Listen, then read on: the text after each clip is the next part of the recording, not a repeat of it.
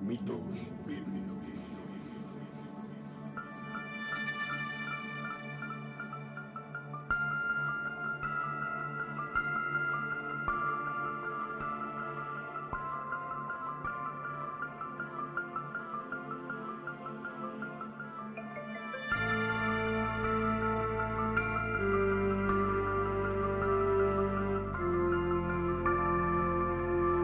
Podcast de análisis y crítica postmodernista de mitos difundidos por textos religiosos, presentado por Oscar Garrido.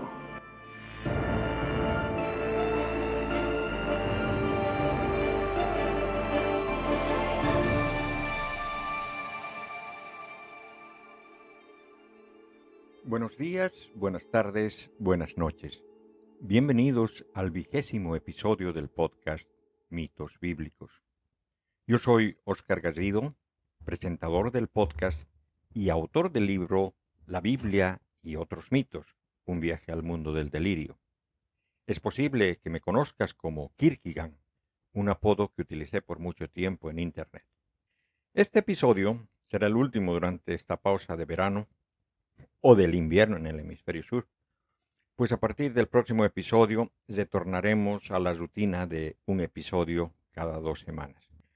Había planificado y estaba preparando para hablar sobre uno de los personajes más misteriosos y fascinantes dentro de la mitología bíblica, que es desde luego Ashera, la esposa de Yahweh.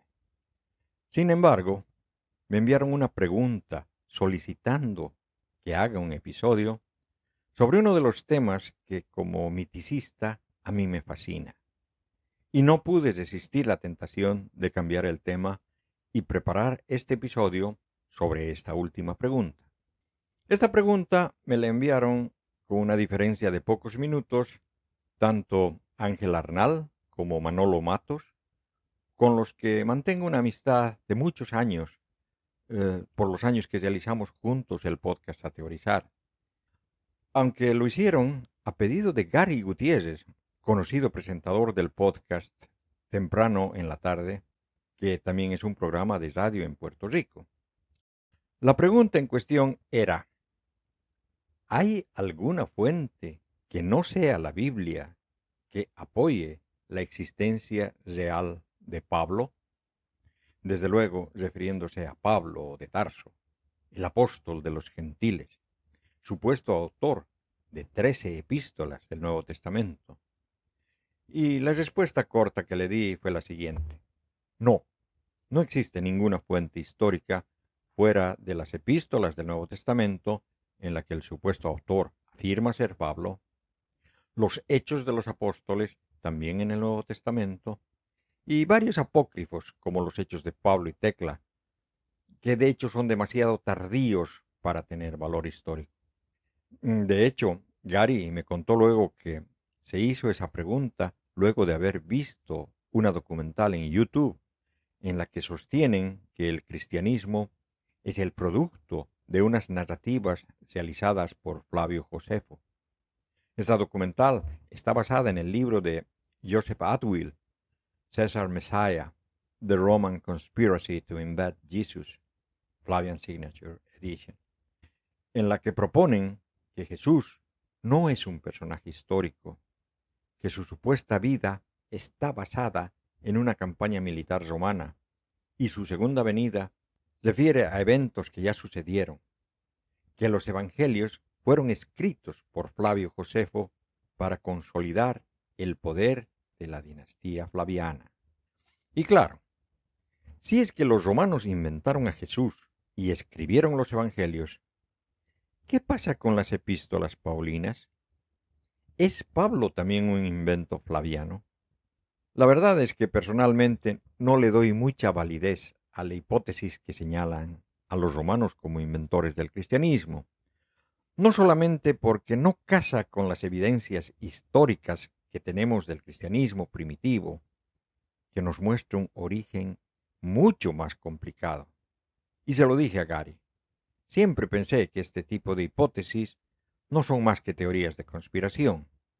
A mí me parece que lo que hoy es el cristianismo es el producto de una serie grande y compleja de sincretismos, algo muy difícil de desenredar, y por eso que esas explicaciones simplistas pueden tener la razón en algún punto concreto, pero fallan en lo grande.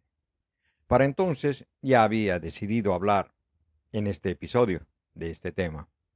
Gary me ayudó mucho enviándome no solo el enlace a la documental en cuestión, sino artículos en los que se explica de cómo determinan que el apóstol Pablo fue una figura histórica. Luego me comentó que habiendo preguntado sobre el tema a varios teólogos, estos sencillamente quedaron sorprendidos de que se dude de la historicidad de Pablo. Es algo que lo tienen aceptado de facto, casi como un dogma. Pero por otro lado, preguntando a la directora del Seminario Evangélico de Puerto Rico, le confirmó lo que yo le había dicho. He chequeado, pero todas las fuentes sobre su vida hacen referencia al Nuevo Testamento. Si encuentro algo, te lo dejo saber. Y ese es realmente el caso. El asunto es de que son muchos menos los que dudan de la existencia histórica de Pablo, en relación, por ejemplo, con Jesús. Y es que Jesús es claramente un personaje mitológico. Es decir, todo lo que se supone que sabemos de su vida es mítico. Incluso si hubiera existido el mentado Jesús histórico, éste ha desaparecido ante el Jesús mítico que aparece en los Evangelios. Pero con Pablo no pasa eso. Y sobre todo, Pablo es una figura clave para la extensión del cristianismo. Él es el apóstol que quiso expandir la doctrina fuera del ámbito judío. Y claro, a pesar de que la supuesta biografía de Pablo, como la de cualquier otro apóstol, está llena de mitos, de exageraciones, estas de alguna manera son más fáciles de aceptar. De todas maneras, la supuesta biografía de Pablo se construye usando la siguiente data del Nuevo Testamento, el libro de los Hechos de los Apóstoles y las trece epístolas supuestamente escritas por Pablo, y de los apócrifos, los Hechos de Pablo y Tecla, la tercera epístola a los Corintios y el martirio de Pablo. Aunque hay algunos otros fragmentos en los que se relatan interesantes mitos paulinos, pero también hay apócrifos que son tan falsos que resulta ridículo usarlo para algo útil, como por ejemplo la correspondencia entre Pablo y Séneca. Sin embargo, hay otros que tienen algún tipo de belleza por su contenido mitológico. Por ejemplo, hay una frase entre los escritos de San Jerónimo, es uno de los llamados padres de la Iglesia, que durante mucho tiempo fue una incógnita. En esta frase, San Jerónimo rechazaba como apócrifo el libro de los viajes de Pablo y Tecla y toda la fábula del león bautizado. Bueno, resulta que en 1960 el coptólogo suizo Rodolf Kasser publicó la traducción de un fragmento copto que contaba ese mito. Pablo se encontraba en las cercanías de Jericó cuando un gran león se acercó mansamente a sus pies. Pablo le preguntó, ¿Qué quieres, león? Y el animal respondió, Quiero ser bautizado. Pablo le bautizó, sumergiéndolo tres veces en el agua en el nombre de Jesucristo. El león bautizado menospreció a una leona que se le acercó con intenciones lascivas. El asunto es de que en, los hechos de Pablo hay una historia en la que Pablo es arrojada a las, a las fieras en Efeso. Y un león, entonces de enorme tamaño e inigualable fuerza, fue soltado sobre él. Y él corrió hasta donde él, en el estadio, y se acostó a sus pies. Y cuando otros animales salvajes fueron soltados también, él no les permitió a ninguno de tocar al santo, que estaba de pie como una estatua en oración. Y en ese momento vino una violenta y tormenta de granizo que cayó deprisa y rompió la cabeza de muchos hombres y bestias también, y le rozó la oreja del gobernador que había condenado a Pablo a pelear con las fieras, que después de esto aceptó al Dios de Pablo y recibió el bautizo de salvación, y el león se escapó a las montañas. Bueno, resulta que al parecer el fragmento encontrado luego daba a entender que este león bautizado fue el mismo que luego defendió a Pablo. Debo recalcar una cosa. San Jerónimo no rechaza estas historias por ser demasiado mágicas ni cosas por el estilo, sino porque el resto del relato es claramente encrático. En realidad, muchos de los cristianismos primitivos eran encráticos, y la mayor parte de los libros apócrifos también lo son. Los hechos de Pablo y Tecla y el martirio de Pablo lo son. Pero claro, ya que las biografías de Pablo se basan en las supuestas cartas de Pablo, entonces uno tendría que analizarlas. De las 21 epístolas canónicas, 13, bueno, para los más fundamentalistas, 14, son atribuidas a Pablo.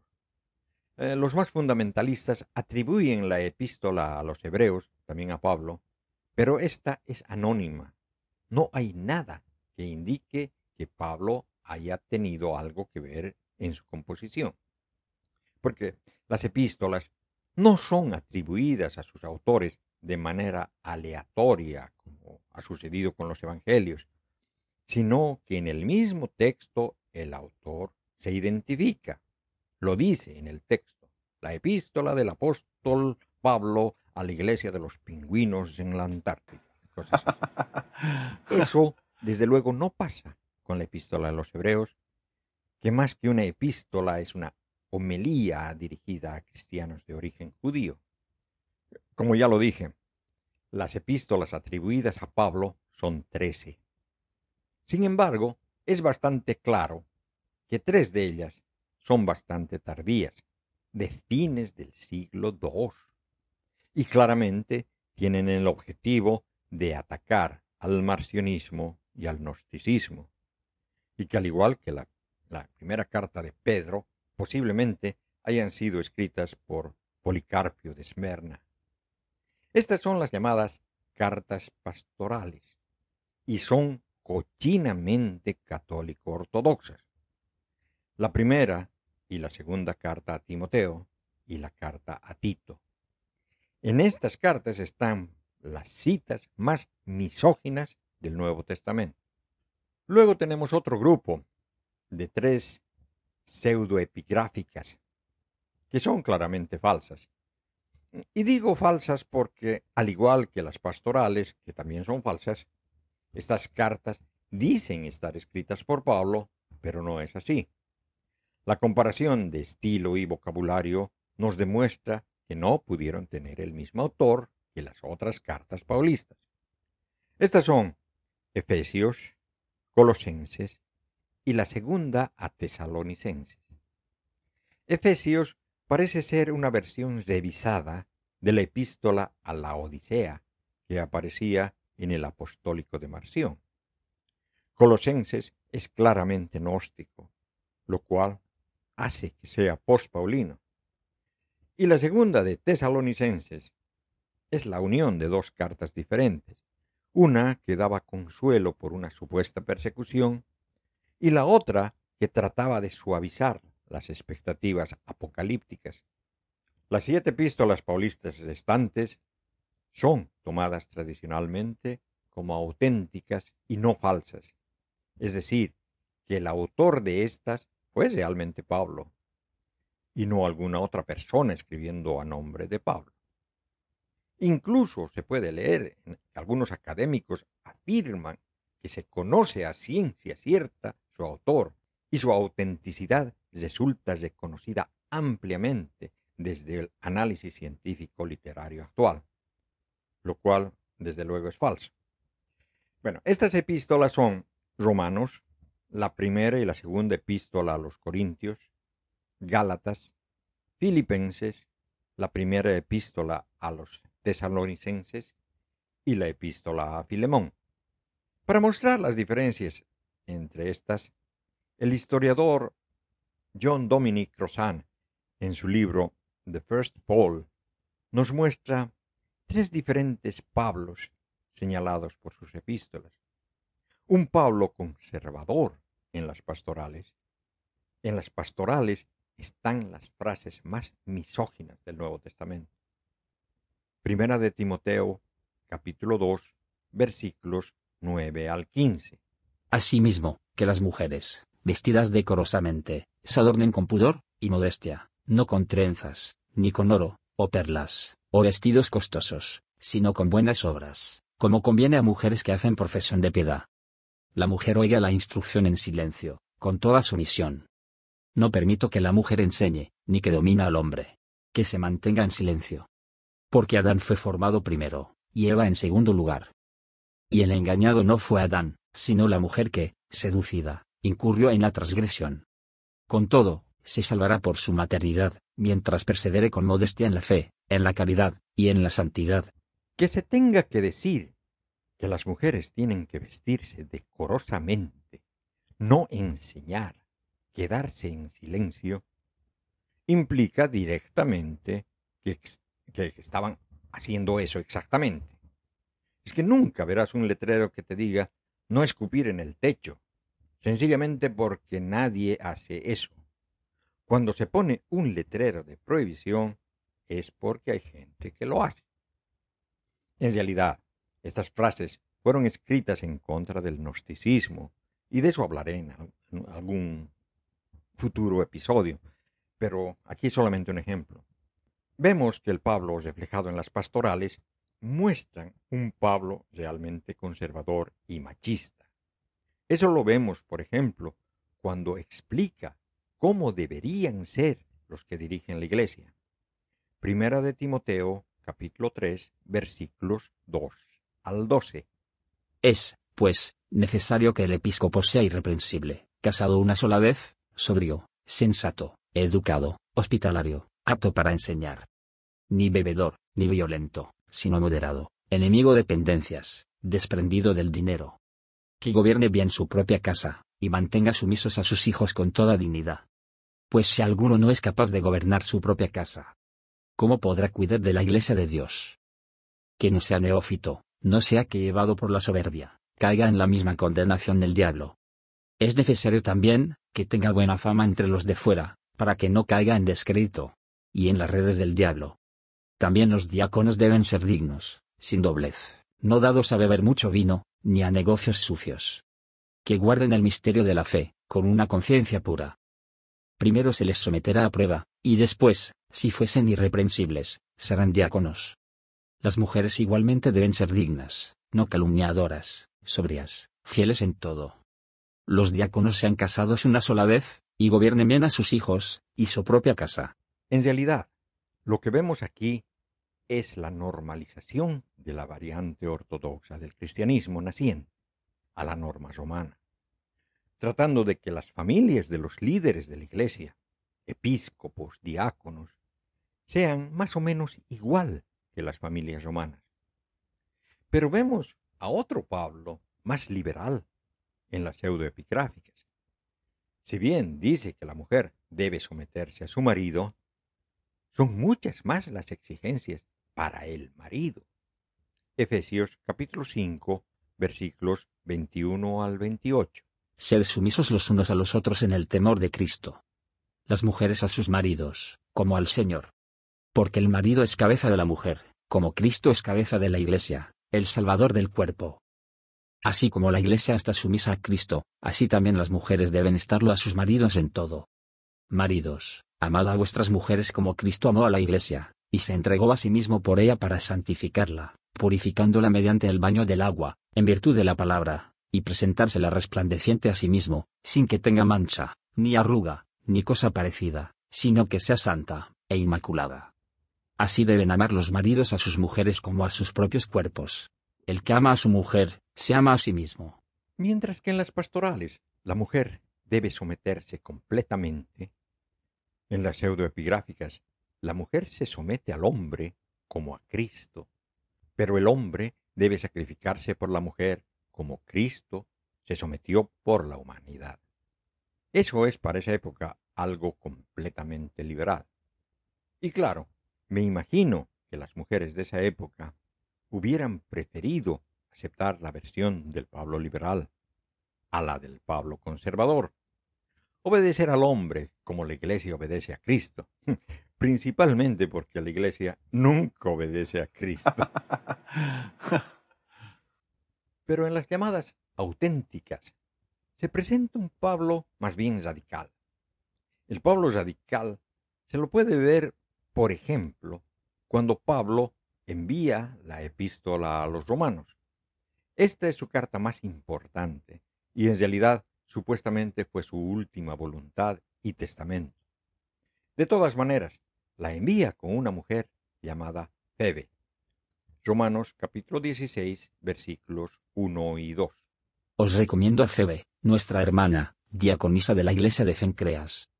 Recibidla en el Señor, de una manera digna de los santos, y asistidla en cualquier cosa que necesite de vosotros, pues ella ha sido protectora de muchos, incluso de mí mismo. Parecería que el Pablo radical era feminista. Simplemente no hacía ninguna distinción entre una mujer y un hombre. Y cuando Febe va a Roma, simplemente envía con ella la carta. Tenemos que darnos cuenta que no se trataba simplemente de llevar la carta y dejarla caer en un buzón, sino más bien ella tendría que llevar la carta a las varias congregaciones, asambleas, iglesias, como ya se llamaban en Roma, y leer la carta, explicar la carta. Obviamente, eso hubiera sido muy difícil de hacer si es que Pablo hubiera enseñado que ella no podía hablar en la iglesia. Además, en esta misma carta a los romanos menciona a otra mujer llamada Junia, de la que dice que era prominente entre los apóstoles. Romanos capítulo 16, versículo 7. Saludad a Andrónico y Junia, mis parientes, y compañeros de prisión, ilustres entre los apóstoles, que llegaron a Cristo antes que yo. Este era el Pablo radical. Desde luego, lo que nos muestra esto es de que han ido adaptando a Pablo para volverlo más y más ortodoxo. En las epístolas más antiguas, Pablo es muy radical. Primero lo convierten en algo más liberal y terminan convirtiéndole en un conservador de cepa. Si bien en las epístolas podemos ver al menos tres Pablos diferentes por el contenido de las cartas, sencillamente no se puede reconstruir la biografía del escritor. Pero tenemos dos escrituras donde se cuentan las aventuras de Pablo. Los hechos de Pablo y Tecla, que no es aceptado por el cristianismo ortodoxo que no comparte la doctrina gnóstica de esta obra, pero tampoco historiadores seculares la aceptan por lo tardía de la obra, porque una buena parte de este relato además está basado o más o menos sigue la otra obra canónica, los Hechos de los Apóstoles. Sin embargo, los Hechos de Pablo y Tecla tienen la única descripción física que tenemos de Pablo. Hechos de Pablo, capítulo 2, versículos 2 y 3. Cierto hombre llamado Onesíforo, al oír que Pablo llegaba a Iconio, salió acompañado de sus hijos, Semea, y Zenón, y de su esposa, Letra, para darle la bienvenida. Porque él no lo había visto en la carne, pero solo en el espíritu.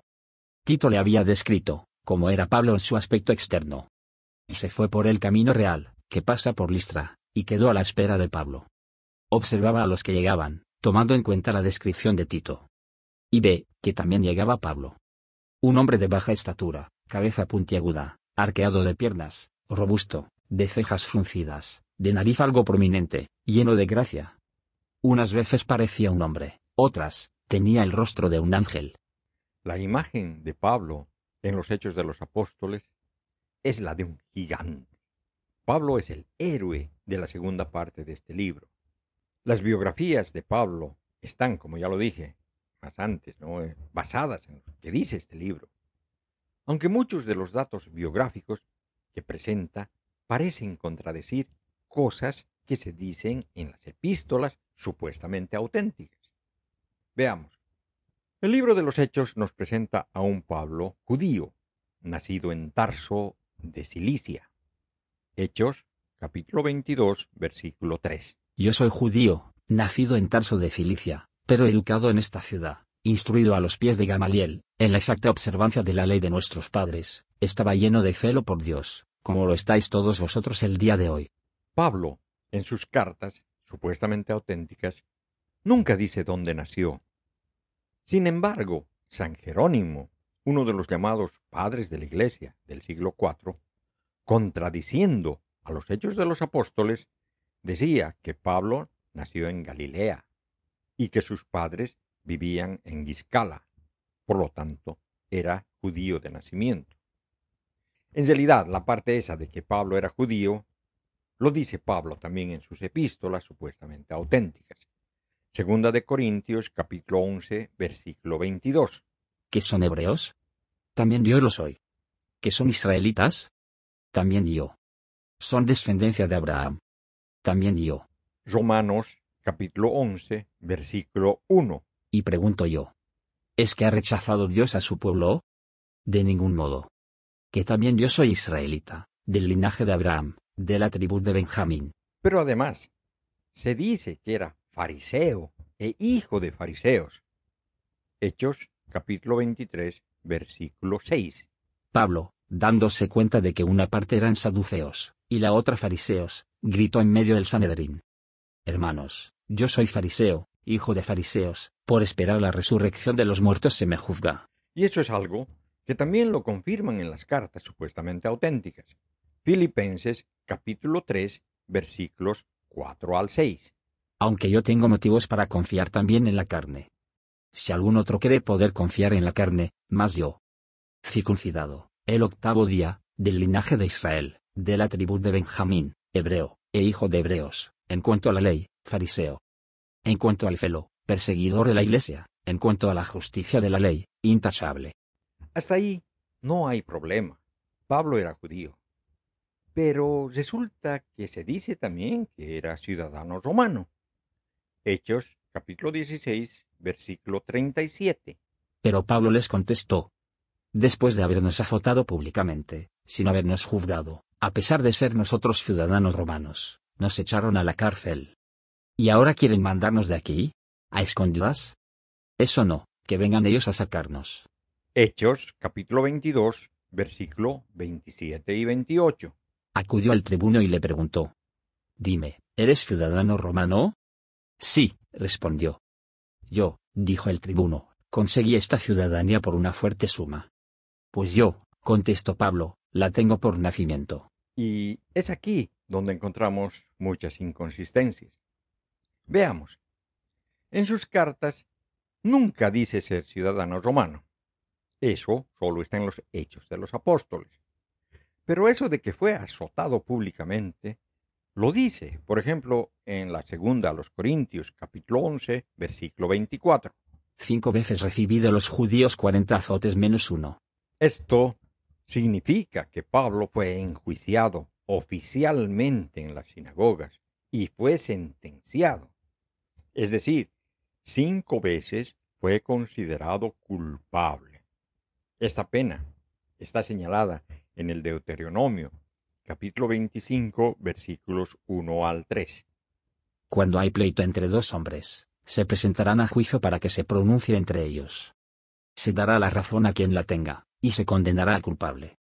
Si el culpable merece azotes, el juez le hará echarse en tierra en su presencia, y hará que le azoten con un número de golpes, proporcionado a su culpa. Podrá infligirle cuarenta azotes, pero no más, no sea que al golpearle más sea excesivo el castigo, y tu hermano queda envilecido a tus ojos. Si Pablo era judío, eso desde luego que es muy posible que haya pasado. Como judío, se somete a la ley judía y es condenado y sentenciado. Sin embargo, continúa contando sus pesares y dice en la segunda a los Corintios capítulo 11 versículo 25, Tres veces fui azotado con varas, una vez apedreado, tres veces naufragué. Un día y una noche pasé en el abismo. Y ahí viene el problema. Tomamos solamente la primera parte, que fue azotado tres veces con varas. Ese no es un castigo judío, sino romano. Esto significa que Pablo fue juzgado y condenado también por las autoridades romanas. Pero resulta que según la Lex Porcia o Valeria de la Provocazione, estaba prohibido bajo penas severas que un ciudadano romano sufriese esa flagelación. Esto, desde luego, implica que según las epístolas llamadas auténticas de Pablo, él no era ciudadano romano, como se dice en los Hechos de los Apóstoles. ¿Podía ser Pablo romano y judío al mismo tiempo? Primero, es evidente que si Pablo era judío de raza, como lo dicen tanto los hechos como las epístolas, no podía tener ciudadanía romana en aquellos tiempos. Ningún judío de Oriente era ciudadano romano, por la excelente razón de que al aceptar la ciudadanía romana eran expulsados de inmediato de la nación judía y se les sometía a la terrible ceremonia del Sherem, expulsión definitiva, que afectaba tanto a la vida presente como a la futura. Un comentario fuera de contexto. Los judíos más famosos que sufrieron esta expulsión Sherem, que es muy similar a la excomunión católica, fueron el filósofo Baruch Spinoza, que le dio Dios a Albert Einstein, ¿no? y León Trotsky. Bueno, continuamos. Todo ciudadano romano debía participar en el culto a los dioses del imperio, en especial al de las divinidades tutelares de la ciudad de Roma, y le estaba prohibido participar en el dedicado a divinidades extrañas no reconocidas por el Senado romano, y menos aún el de una divinidad ilícita. Es decir, que si el culto a Yahweh, Dios único, asimilado por Roma como otro nombre de Júpiter, permitía que los altos dignatarios del imperio podían hacer ofrendas en el templo de Jerusalén. Pero para un judío de raza no le era posible hacer lo mismo con respecto a los dioses romanos. Un romano podía adorar al dios judío cristiano, pero un judío jamás podía adorar al dios romano. ¿Qué se podía decir de un judío de raza que durante años se dedicó a hacer triunfar el culto a cierto rebelde llamado Jesús, crucificado por un procurador romano por haber pretendido ser rey de los judíos. Y ese mismo judío de raza añadiría además injurias blasfematorias contra los dioses del imperio. Gálatas capítulo 4 versículo 8. Pero en otro tiempo, cuando no conocíais a Dios, servíais a los que en realidad no son dioses. Primera de Corintios, capítulo 10, versículo 20. Pero si lo que inmolan los gentiles, lo inmolan a los demonios y no a Dios. Y yo no quiero que entréis en comunión con los demonios. En sí, hay muchísimas más muestras que simplemente muestran que es imposible que Pablo haya sido ciudadano romano y judío al mismo tiempo. Y claro, si es que hubo un Pablo histórico, es más probable que éste haya sido un judío, más que un ciudadano romano. Por otro lado, el autor de los Hechos de los Apóstoles nos dice repetidas veces que Pablo es un orador muy bueno, que tiene facilidad de palabra para realizar discursos. Discursea en la sinagoga con los judíos, con filósofos, epicúreos y estoicos, con Félix el procurador y hasta con Herodes Agripa. Pero en las epístolas dice que su palabra era despreciable. Segunda de Corintios capítulo 10 versículo 10. Porque se dice que las cartas son severas y fuertes, mientras que la presencia del cuerpo es pobre y la palabra despreciable. Y claro, en los hechos de los apóstoles, al igual que en la literatura apócrifa, Pablo realiza varios milagros. incluso resucita a un difunto, en una de las historias más graciosas del Nuevo Testamento. Hechos, capítulo 20, versículos 9 al 12. Un joven, llamado Eutico, estaba sentado en el borde de la ventana. Un profundo sueño le iba dominando a medida que Pablo alargaba su discurso. Vencido por el sueño se cayó del piso tercero abajo. Lo levantaron ya cadáver. Bajó Pablo, se echó sobre él y tomándole en sus brazos dijo, No os inquietéis, pues su alma está en él. Subió luego, partió el pan, y comió, después platicó largo tiempo, hasta el amanecer. Entonces se marchó. Trajeron al muchacho vivo, y se consolaron no poco. Lo gracioso, desde luego, es que la prédica de Pablo debió ser tan aburrida como para hacer dormir al pobre Eutico. A Pablo, en la isla de Malta, le muerde una serpiente, pero no le hace daño. Hechos capítulo 28, versículos 3 al 6. Pablo había reunido una brazada de ramas secas, al ponerla sobre la hoguera, una víbora que salía huyendo del calor, hizo presa en su mano. Los nativos, cuando vieron el animal colgado de su mano, se dijeron unos a otros. Este hombre es seguramente un asesino, ha escapado del mar, pero la justicia divina, no le deja vivir. Pero él sacudió el animal sobre el fuego, y no sufrió daño alguno. Ellos estaban esperando que se hincharía, o que caería muerto de repente, pero después de esperar largo tiempo, y viendo que no le ocurría nada anormal, cambiaron de parecer, y empezaron a decir que era un dios.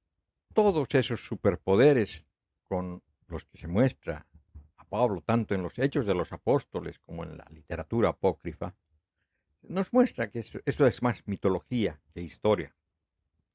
En realidad, la así llamada historia de Pablo empieza en la muerte de Esteban, cuando Pablo era aún llamado Saulo, y aprueba esa muerte y persigue cristianos.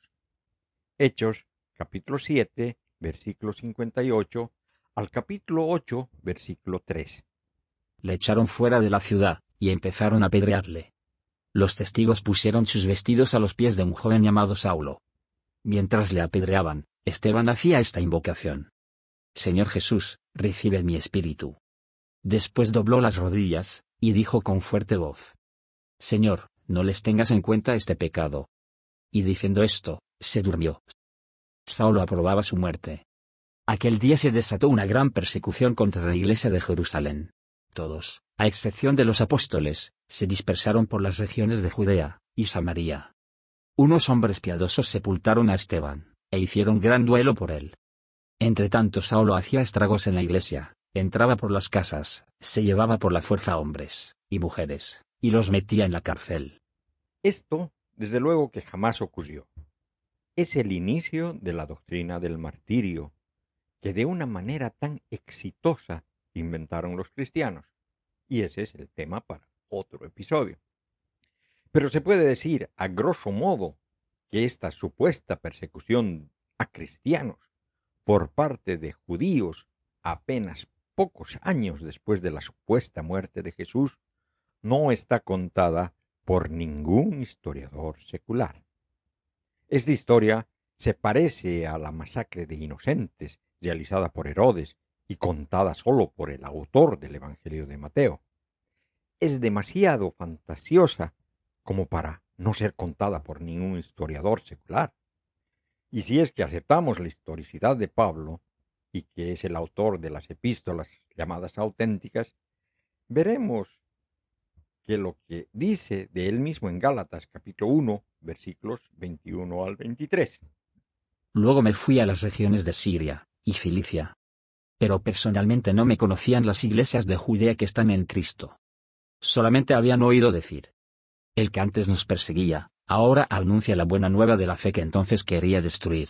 Si bien dice aceptar el haber perseguido a los cristianos, dice que las iglesias de Judea no le conocían. Eso implica que no pudo haber estado en la muerte de Esteban, como lo cuentan en los hechos. Y bueno, luego viene inmediatamente la famosa conversión de Pablo, que aparece en los hechos capítulo 9, versículo 1 al 20.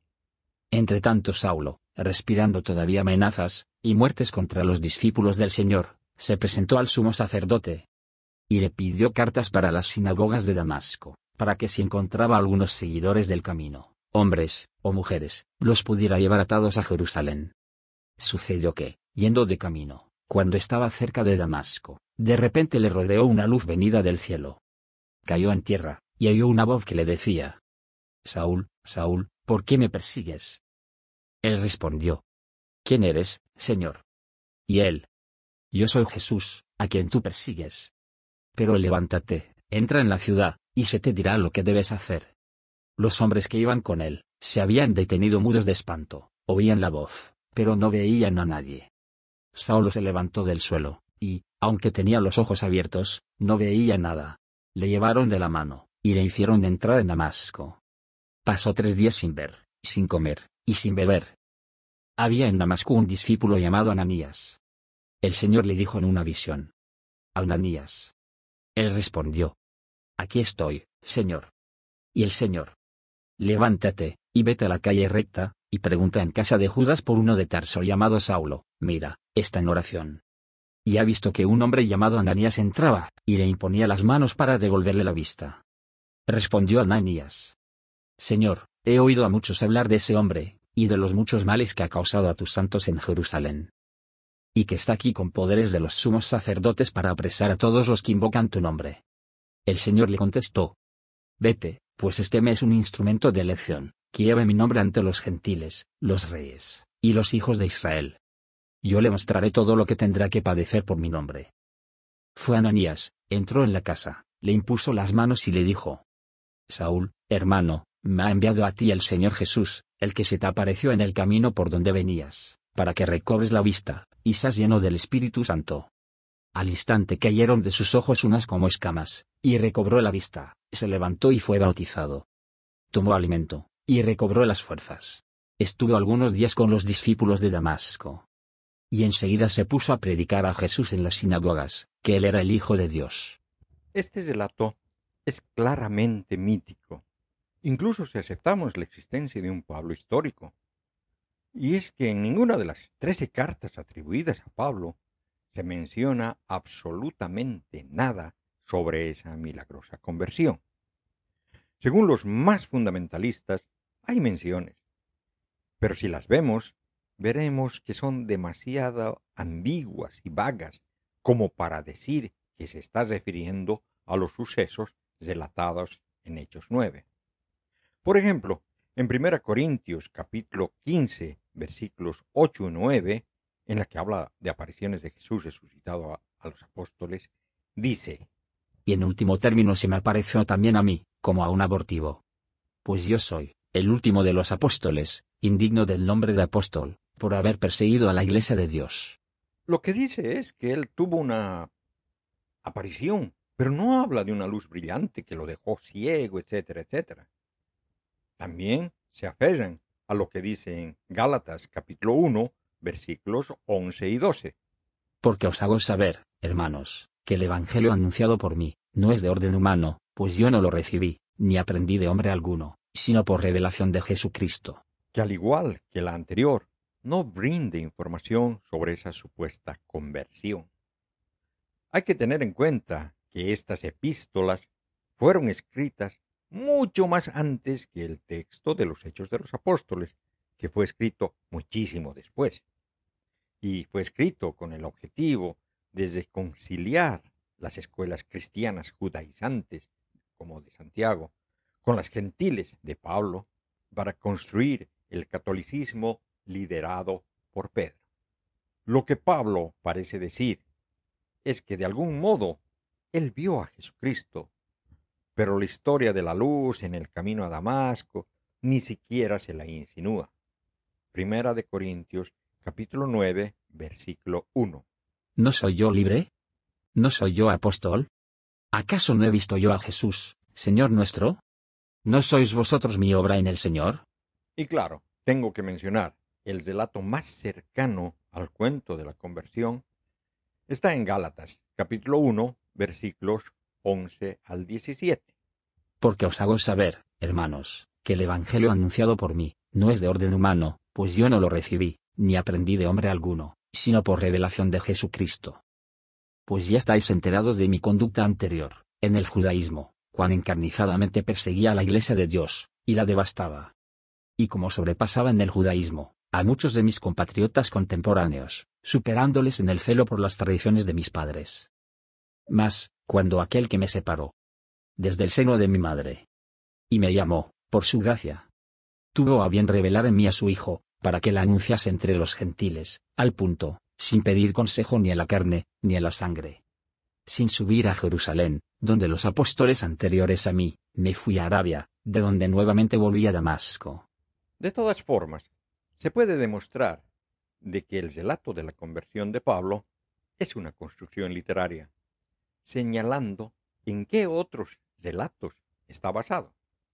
Y esto se los encuentra en el libro Deuterocanónico, la segunda de Macabeos. Debo aclarar, Deuterocanónico significa que es un libro del Antiguo Testamento escrito en griego y que se encuentra en las Biblias ortodoxas y católicas, pero no en las protestantes. En el tercer capítulo del segundo libro de Macabeos encontramos la historia de Heliodoro. Resumo esa historia. Este relato comienza casi como en cuentos de niños. Jerusalén era una ciudad donde reinaba la paz, gracias a que el piadoso sumo sacerdote Onías había logrado que la gente aborrezca el mal. El templo era, como es de esperar, el centro de la vida de la ciudad, y el negocio de los sacrificios marchaba viento en popa. Incluso muchos reyes lejanos lo visitaban y les llevaban cuantiosos regalos. Incluso el rey Seleuco lo proveía con sus propias rentas a todos los gastos necesarios para el servicio de los sacrificios. Bueno, para poner en contexto, cabe decir que Seleuco fue el primer rey del imperio Seleucida, estado que fue el sucesor del imperio de Alejandro Magno, y dominaba todo el Asia Menor. La Biblia misma se refiere a Seleuco como el rey de Asia. Un tal Simón, que era administrador del templo, una especie de tesorero, tuvo diferencias con el sumo sacerdote sobre la reglamentación del mercado de la ciudad. No pudiendo vencer a Onías, se fue a quejar a Apolonio, estratega de por entonces Celesira y Fenecia, y le comunicó que el tesoro de Jerusalén estaba repleto de riquezas incontables, hasta el punto de ser incalculable la cantidad de dinero, sin equivalencia con los gastos de los sacrificios, y que era posible que cayeran en poder del rey. Este a su vez le contó esto a Seleuco, quien envió a Heliodoro a que vaya a investigar la fortuna del templo de Jerusalén. Y este viajó, pues, y cuando llegó fue a visitar a Onías, al que le explicó las causas del viaje. Onías trató de cuidar la fortuna del templo y le dijo que el dinero que tenían allí eran depósitos de viudas y huérfanos, que una parte pertenecían a Icarno, hijo de Tobías, personaje de muy alta posición, y contra lo que había calumniado el impío Simón, que el total era de cuatrocientos talentos de plata y doscientos de oro, que de ningún modo se podía perjudicar a los que tenían puesta su confianza en la santidad del lugar, y que la majestad inviolable de aquel templo venerado en todo el mundo.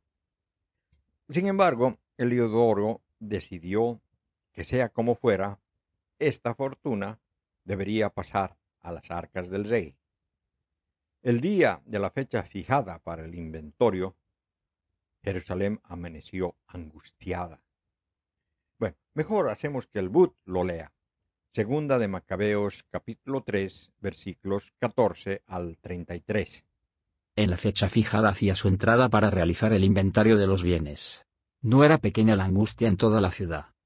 Los sacerdotes, postrados ante el altar con sus vestiduras sacerdotales, suplicaban al cielo, el que había dado la ley sobre los bienes en depósito, que los guardara intactos, para quienes los habían depositado. El ver la figura del sumo sacerdote, llegaba a partir el alma, pues su aspecto, y su color demudado, manifestaban la angustia de su alma. Aquel hombre estaba embargado de miedo, y temblor en su cuerpo, con lo que mostraba a los que le contemplaban, el dolor que había en su corazón. De las casas salía en tropel la gente a una rogativa pública, porque el lugar estaba a punto de caer en oprobio. Las mujeres, ceñidas de saco bajo el pecho, llenaban las calles, de las jóvenes, que estaban recluidas, unas corrían a las puertas, otras subían a los muros, otras se asomaban por las ventanas. Todas, con las manos tendidas al cielo, tomaban parte en la súplica.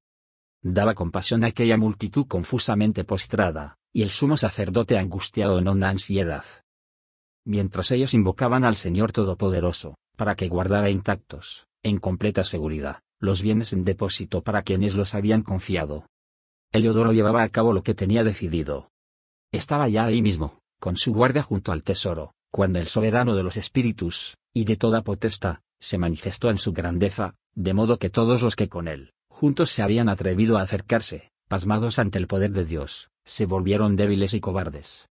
Pues se les apareció un caballo montado por un jinete terrible, y guarnecido con riquísimo arnés, lanzándose con ímpetu, levantó contra Heliodoro sus patas delanteras. El que lo montaba aparecía con una armadura de oro. Se le aparecieron además otros dos jóvenes, de notable vigor, espléndida belleza, y magníficos vestidos, que colocándose a ambos lados, le azotaban sin cesar, moliéndolo a golpes. Al caer de pronto a tierra, rodeado de densa oscuridad, lo recogieron, y lo pusieron en una litera. Al mismo que poco antes, con numeroso séquito, y con toda su guardia, había entrado en el mencionado tesoro, lo llevaban ahora, incapaz de valerse por sí mismo, reconociendo todos claramente la soberanía de Dios. Mientras él yacía mudo, y privado de toda esperanza de salvación, a causa del poder divino, otros bendecían al Señor, que había glorificado maravillosamente su propio lugar, y el templo, lleno poco antes de miedo, y turbación, rebosaba de gozo, y alegría después de la manifestación del Señor Todopoderoso. Pronto algunos de los acompañantes de Leodoro, instaban a Onías que invocara al Altísimo, para que diese la gracia de vivir a aquel que yacía ya en su último suspiro. Temiendo el sumo sacerdote, que acaso el rey sospechara que los judíos hubieran perpetrado alguna fechoría contra Heliodoro, ofreció un sacrificio por la salud de aquel hombre. Mientras el sumo sacerdote ofrecía el sacrificio de expiación, se aparecieron otra vez a Heliodoro, los mismos jóvenes, vestidos con la misma indumentaria, y en pie le dijeron, Da muchas gracias al sumo sacerdote Onías, pues por él te concede el Señor la gracia de vivir. Para terminar la historia, cuento lo que pasaría luego. Heliodoro se convierte al judaísmo, Simón siguió con sus conspiraciones contra Onías, el Zeus Seleuco fallece y Jason se apodera del cargo de sumo sacerdote, convirtiendo al templo en un templo pagano. Pero eso ya es otra historia. Solo cabe analizar el gran parecido entre las conversiones de Pablo y Heliodoro. Pero aparte de esta, el autor de los Hechos de los Apóstoles, sin duda alguna, copió de una pieza teatral escrita por Eurípedes, llamada Las Vacantes, y que es una historia sobre el dios Dioniso. El dios Dioniso era hijo de Zeus y una mortal, Semele, hija de Cadmo, rey fundador de Tebas. Tras sus viajes por todo el Asia Menor, Dioniso llega cubierto en piel de cabrito a Tebas, ciudad en la que se negaba su condición de dios, acompañado por un coro de adoradoras formada por bacantes, que eran adoradoras humanas, y menades, ninfas de las fuentes. Las hermanas de su madre habían difundido el rumor de que Seleme se había acostado con un mortal y que Zeus la había fulminado por haberse inventado la historia de que se había acostado con él. Por ello, Dioniso las había hecho enloquecer y ahora practicaban también ritos a Dioniso como vacantes. El rey Pendeo, nieto de Cadmo, tampoco le ofrece libaciones. Dioniso llegaba con la intención de demostrar que él es un dios. Cadmo y el adivino Tiresías, ambos ancianos, se disponen a participar en los ritos en honor a Dioniso. Penteo llega explicando cómo las mujeres de Tebas han participado en estos ritos tras beber vino y se han entregado a la lujuria, por lo que ha ordenado apresarlas. Así como un extranjero, que es el que está difundiendo la creencia de que Dioniso es un dios. Tiresías le explica cómo el divino Dioniso fue el que trajo el vino a Grecia y que con esa bebida se produce el dulce placer del sueño y el olvidado de los males. Además señala que si algunas mujeres se entregaron a la lujuria, ello no es por culpa de los ritos, sino por su propio carácter. Cadmo, además, trata de hacer comprender a su nieto que los que se creen mejores que los dioses sufren castigos divinos. Penteo no atiende a las razones de ambos y apremia a sus sirvientes para que capturen al extranjero que va difundiendo el culto a Dioniso. El extranjero, que resulta ser el propio Dioniso, es capturado sin oponer ninguna resistencia y encadenado. Sin embargo, las vacantes escapan como por arte de magia. Las vacantes esperan ser capturadas, pero luego se encuentran con Dioniso, que había ocasionado un terremoto y luego escapado de prisión. El caso es que tanto las vacantes como el mismo Dioniso realizan algunos pródigos. Una de las vacantes era la madre misma de Penteo. Al final, Dionisio consigue convertir a su culto a Penteo el cual luego es asesinado por una de las vacantes. En realidad fueron su propio abuelo Cadmo y su madre Agave que lo matan, pues no sabían que se había convertido. Esta es la parte de la tragedia. Como castigo, Cadmo es transformado en dragón y su esposa Armonia en serpiente. Agave y sus hermanas son desterradas. En realidad, la historia no es parecida en nada a la conversión de Pablo, solamente en una parte, la parte en la que Penteo se convierte. Y es esa escena, el diálogo entre Dioniso y Penteo, la cual el autor de los Hechos ha copiado textualmente como diálogo entre Pablo y Jesús. En el resto del relato, en los Hechos de los Apóstoles, Pablo realiza viajes misioneros y funda muchas iglesias a lo largo del Asia Menor, Macedonia, Grecia, para terminar llegando a Roma en lo que se denomina su viaje martirial. Y todo ello está adornado por la realización de milagros. El dilema es de que casi todas esas historias se apoyan en frases de las epístolas paulinas, pero en muchas otras también tienen paralelos, o bien con el Antiguo Testamento, o bien con mitología pagana, o incluso con literatura secular de la época. En sí, en los Hechos de los Apóstoles existen dos héroes. En la primera parte el héroe es Pedro y en la segunda parte el héroe es Pablo. Pero lo simpático es de que ambos realizan exactamente los mismos milagros. Si Pedro cura enfermos, Pablo también lo hace. Pedro escapa milagrosamente de la cárcel, Pablo también lo hace, y así. Todo ello nos demuestra que las biografías de Pablo son pura ficción. Pero eso no es suficiente para decir que no existió un Pablo histórico. Y es que Pablo es tan fundamental para la creación del cristianismo que incluso para muchos miticistas, es decir, gente que no crea que haya existido un Jesús histórico, es muy difícil explicar cómo pudo iniciarse el cristianismo sin un Pablo histórico. Sin embargo, como ya lo vimos, las partes relevantes del Nuevo Testamento en conjunto nos dan una imagen contradictoria de Pablo. Por ejemplo, tenemos a un Pablo que sutilmente pide la liberación del esclavo onésimo. Filemón, versículos 10 al 19. Te ruego en favor de mi hijo, a quien engendré entre cadenas, onésimo. Que en otro tiempo te fue inútil, pero ahora muy útil para ti, y para mí. Te lo devuelvo, a este, mi propio corazón. Yo querría retenerle conmigo, para que me sirviera en tu lugar, en estas cadenas por el Evangelio. Mas, sin consultarte, no he querido hacer nada, para que esta buena acción tuya, no fuera forzada sino voluntaria.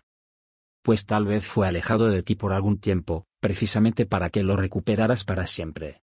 Y no como esclavo, sino como algo mejor que un esclavo, como un hermano querido, que, siéndole mucho para mí, cuanto más lo será para ti, no solo como amo, sino también en el Señor. Por tanto, si me tienes como algo unido a ti, acógele como a mí mismo. Y si en algo te perjudicó, o algo te debe, ponlo a mi cuenta. Yo mismo, Pablo, lo firmo con mi puño, yo te lo pagaré. Por no recordarte deudas para conmigo, pues tú mismo te me debes.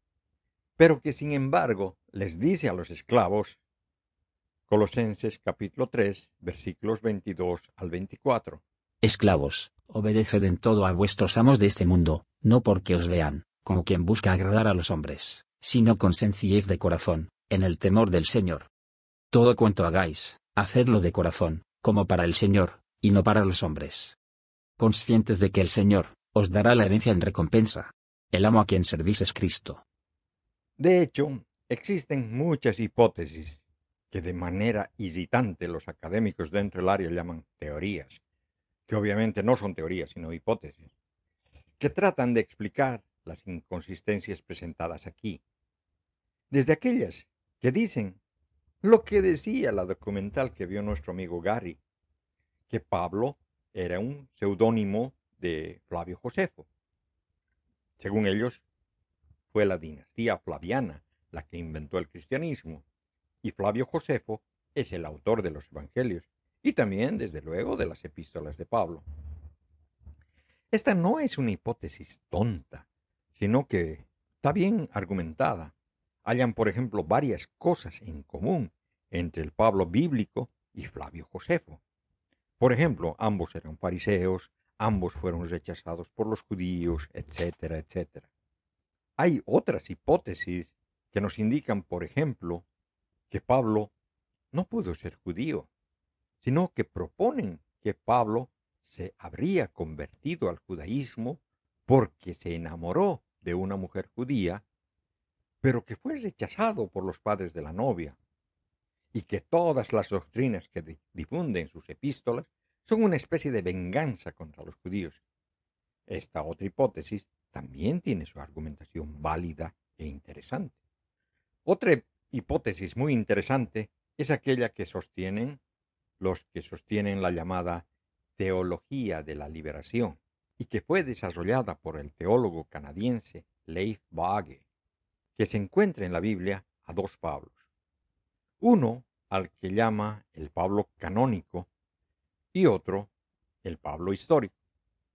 El Pablo de los Hechos de los Apóstoles, al que también llama Pablo lucano, y el de las epístolas postpaulinas, es decir, de las pseudoepigráficas y las pastorales, ese es el Pablo canónico, mientras que el Pablo histórico sería el de las epístolas supuestamente auténticas, al que lo interpretan como un luchador social.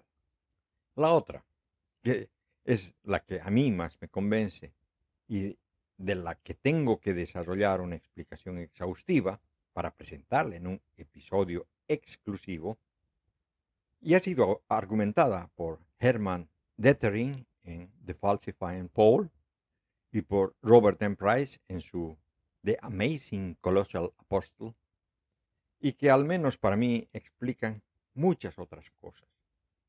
Y es que el Pablo histórico es idéntico, es decir, es la misma persona que Simón el Mago, un personaje que aparece en los Hechos de los Apóstoles canónico, en libros apócrifos como en los Hechos de Pedro, los Hechos de Pedro y Pablo, en las pseudo clementinas, que además es descrito por Justino Mártir, por Irineo de León, por Hipólito de Roma, por Cirilo de Jerusalén. Las pseudo clementinas fueron ampliamente utilizadas por los ebionitas, hostiles a Pablo de Tarso. Y ya en el siglo XIX, el teólogo alemán Ferdinand Christian Bauer había notado que la disputa entre Simón el Mago y el apóstol Pedro en los Hechos de los Apóstoles, tenía similitudes con la disputa entre Pablo y Pedro en las epístolas paulinas. Además, vemos que Flavio Josefo, en las antigüedades judías, habla de un mago llamado Atomus, pero que es llamado Simón en la traducción al, griego, al, latín, perdón. En los manuscritos latinos es llamado Simón. En el original griego es llamado Atomus. Pero este está involucrado con un procurador Félix. No es necesario recordar que Atomus significa pequeño. Paulus en latín también significa pequeño. Y es que el pequeño Pablo de Tarso, así como Simón el mago, tuvieron un encuentro como prisioneros con el mismo procurador, Félix. El erudito y pastor Hermann Dettering argumentó que la posesión velada antipaulina de las pseudo-clementines tiene exactamente las mismas raíces que el encuentro en Hechos 8 entre Simón el mago y Pedro. Esta posición de Dettering no encontró apoyo en general, pero algunos años después, Robert M. Price argumentó más o menos lo mismo en The Amazing Colossal Apostle, The Search of the Historical Paul. En conclusión, Simón el Mago inventó el simonismo que resultó ser un precursor de lo que ahora conocemos como cristianismo. El simonismo era una variante del gnosticismo, pero de eso sí hablaremos en otro episodio. Y bueno, eso fue todo por hoy. Gracias por acompañarme en este episodio de Mitos Bíblicos.